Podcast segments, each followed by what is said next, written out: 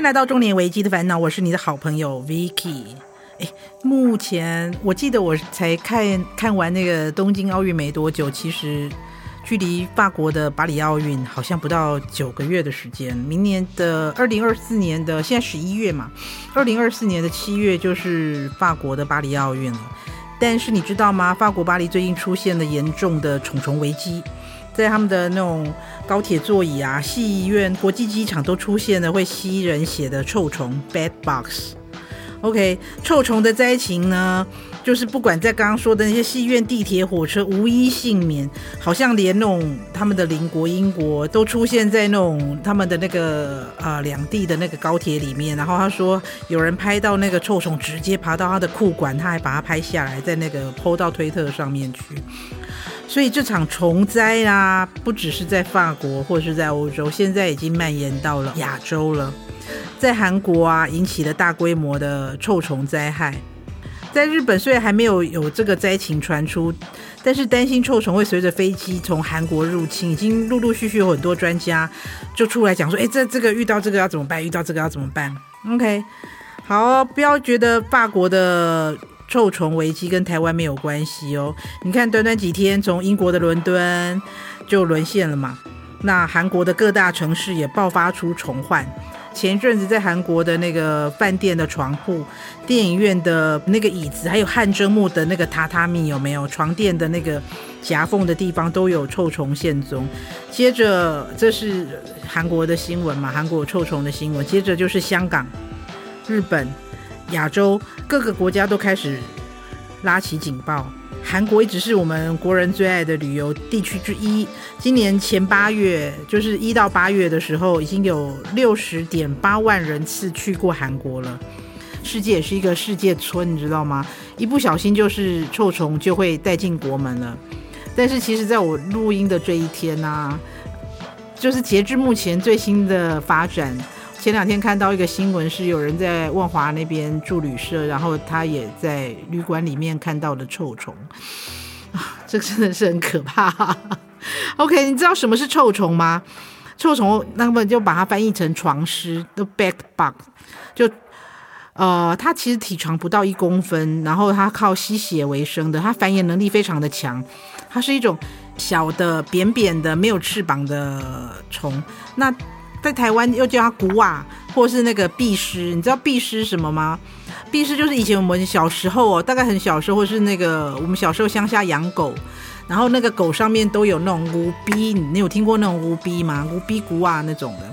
跟跳蚤不一样，它不是跳蚤，跳蚤是会跳跳跳跑来跑去嘛。可是那个无逼就是它有那种口气，一咬住会插在那个动物的那个肉里面，你很难拔出。然后后面会背一个血袋，它如果吸饱了血，有时候你把它那个拔起来，其实你是把它的血袋会像一个西瓜子一样黑黑的，但只是它的血袋不是虫本身。你把它们那个肚子那个大大的血袋拉起来，就是一个像西瓜子。它如果吃饱了之后，就有一个西瓜子大大一颗。然后，但是它的身体扁扁的，还卡在那个动物身上。你真的要用那种夹子，还是用那种指甲把它叼起来，它才会拔起来。不然它那个口气是会一直牵在那个里面。那个是古鼻动物身上的，狗狗身上。以前小时候乡下养狗比较少洗澡，怎么样？它都有那个古鼻。古鼻是不会飞，它但是它会爬，呃，然后它就会用那个口气牵在那个动物的皮肤里面。那这种东西就是无鼻的亲戚，它是必须。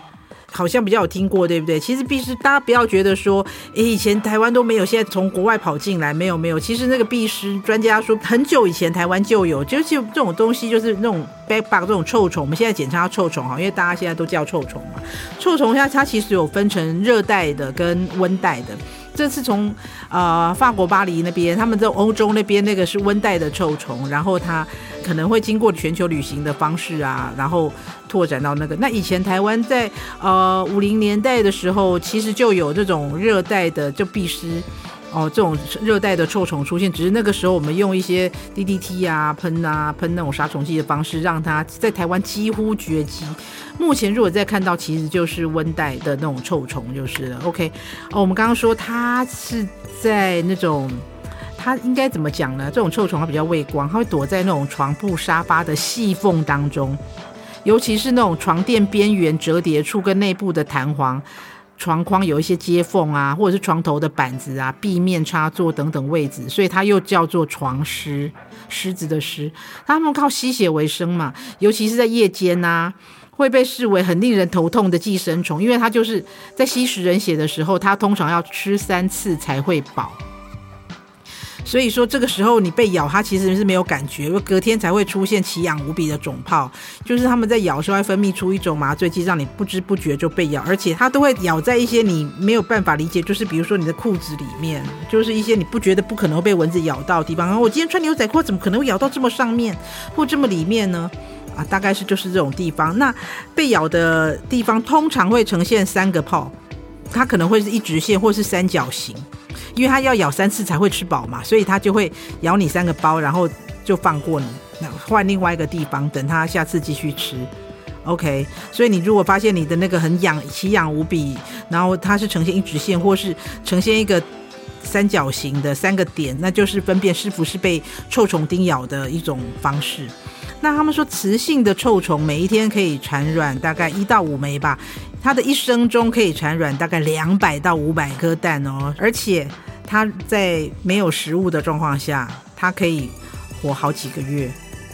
然后现在这种温带的臭虫，它也不怕冷，所以在台湾它也没有冬眠，因为有时候它可能在冬天活动力会比较弱一点嘛，就是有点冬眠的倾向。但是你知道今年是暖冬，今年是暖冬，然后在台湾它还蛮耐寒的，是不是很可怕？我上次还听说，它其实一个晚上会咬你好几十次啊！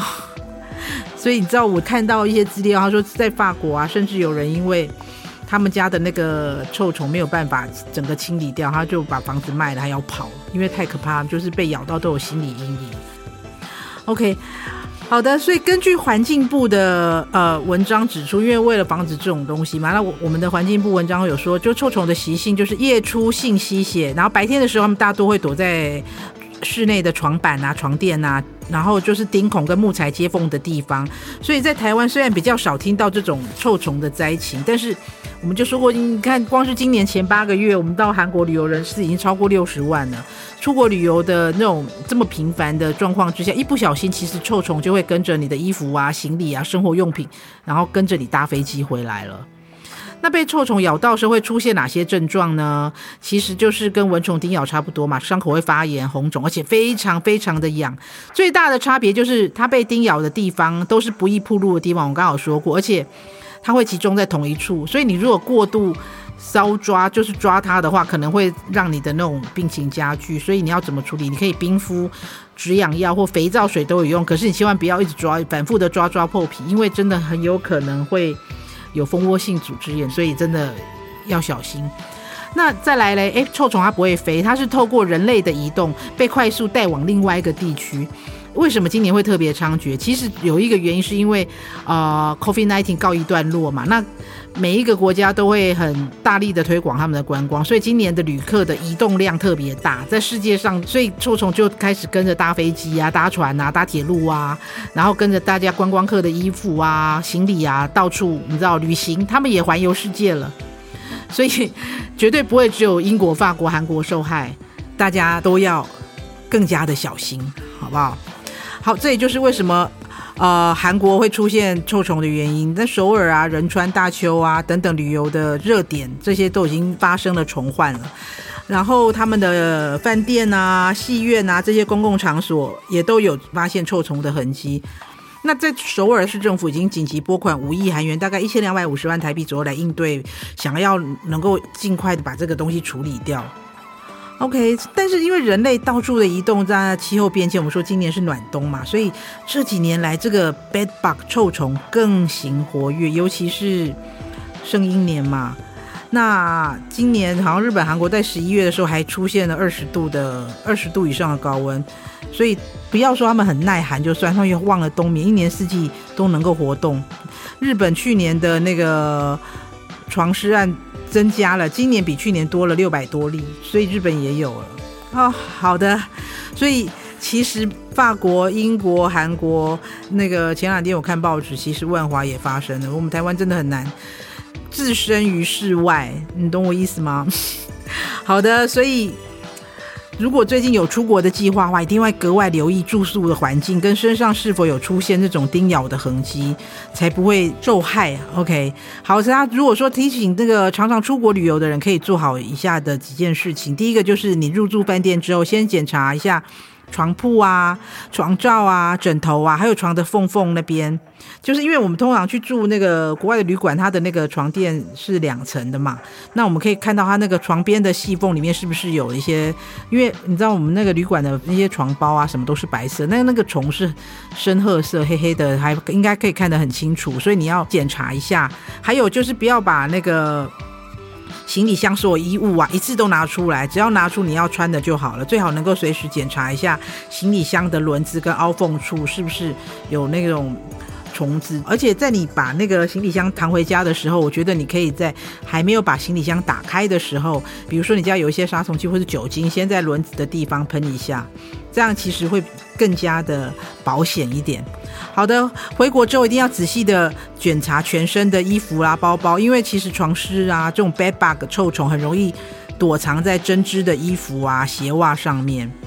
那就刚我们讲，就是不要马上把行李箱带到家里，就先仔细的检查，最好就是在带进家门之前喷点杀虫剂，尤其就是在四个轮子的地方，还有它的凹陷处，就滚来滚去那个有没有，看看有没有一些可能有它的蛋蛋啊，就是虫尸的蛋蛋。再来，千万不要把行李箱的衣物全部一次就是把它丢到床上去，然后再慢慢整理。如果你要放床上，就在床上先垫一层，比如说塑胶布或是什么的。那慢慢的检查之后呢，最好洗一遍再放到那个里面，因为你真的永远没有办法知道说会不会有漏网之鱼拍供有没有？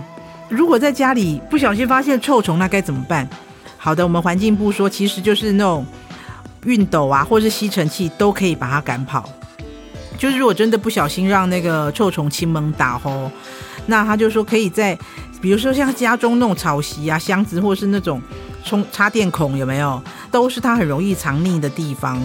那如果发现或怎么样呢？你可以其实把这些东西先拿去太阳下曝晒，其实超过六十五度就能够防止它，这是当然很有效的办法嘛。可是不见得每个人都有办法，而且冬现在冬天也不一定会有那种那么容易晒到太阳。那可以怎么办呢？就如果你在整理衣服的时候发现这些东西，你也可以用那种蒸汽熨斗。你现在家里是不是很容易有蒸汽熨斗？拿蒸汽熨斗这样。也可以，就超过六十五度，它就活不下去了。还有环境部也推荐用吸尘器来捉拿臭虫，常常用一些吸尘器这边吸呀吸呀吸呀。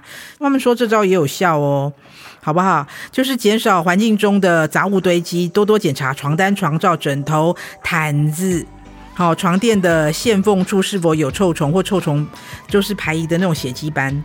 如果情况严重的话，当然你可以找一些那种居家打扫公司，会让你更安心。但是有一些自己可以做的，当然可以省，但那当然就是省钱会比较好啊。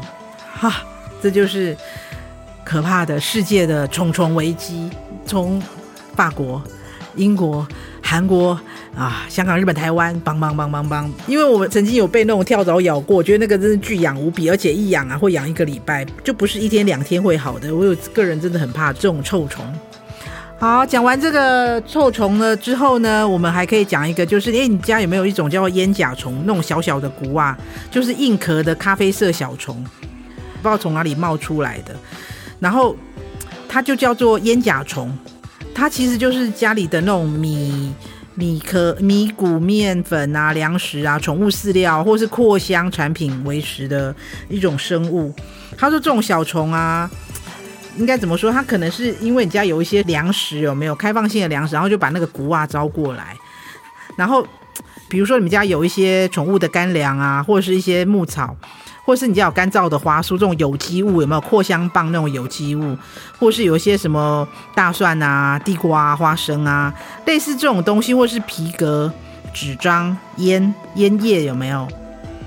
它很容易就是会。招来这种叫做烟甲虫的东西，因为我上次就是在我家看到这个，我搞不清楚它是从哪里来的。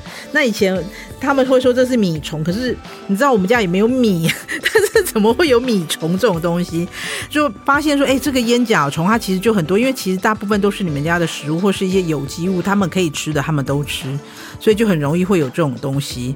那因为它不会咬人，但是它就是令人觉得有点麻烦嘛，很烦恼嘛。所以如果遇遇到这种东西的话，那要怎么防治呢？第一个就是希望大家食物要密封起来保存。食物当然就是赶快吃完最好啊。那吃不完的那些什么面啊、面包啊这些东西，就是你用密封罐或冰在冰箱里面，然后用干燥剂这样，OK，不要让它。潮湿，潮湿就很容易有谷啊。再来就是受污染的食物，赶快丢掉，因为它们这种烟甲虫，它的繁殖速度很快。如果你看到一两只的话，可能它已经有很多只喽。所以如果说有受污染的食物，你就赶快把它丢了吧。OK，再来就是维持家中的环境干爽阴凉。就是如果一般就是二十五度的气温，然后湿度大概六十趴左右的环境是他们最喜欢的。现在我们呃节目播出应该比较凉快，因为今年一直到十一月底，我都觉得还蛮蛮热的，大家都还穿着短袖，没有除了前一波有个寒流之外，我觉得平均还是热热的。所以你可以就是让家里的湿度降低，维持一下那个清爽。湿度太高也是虫虫喜欢的环境。好，再来就是用精油来那个杀虫。如果你有在用精油的话，你可以在你的那个一百 m 的水里面放进去五滴的快木精油。那因为那个快木精油里面有快木醇，它可以一些抗菌、防霉、杀虫嘛。所以说你用那个就是有快木精油加在水里面，或是加酒精里面的那种喷雾去防治它，其实也可以。有效的防止这种烟甲虫的出现。最后就是杀虫剂这一招，我们一般都不太喜欢在家里用杀虫剂嘛，因为总觉得好像我自己也会受害一样。到最后真的没办法的话，你就是使用杀虫剂，可以达到防治的效果。OK，以上就是我们今天跟大家分享的全世界都在怕的虫虫危机。啊、呃，可以的话，我们就是因为现在已经世界村了，所以如果真的有虫虫危机的话，我们就是 OK，尽量防治，也不要把它带回家。OK，好的，欢迎订阅、追踪我们的频道，请帮我们点亮五颗星。任何的意见或想法，欢迎留言给我们哦。中年危机的烦恼，我们下次见啦，拜。节目企划：方颖、钟燕，音乐设计、录音工程：李世先。我们下回见。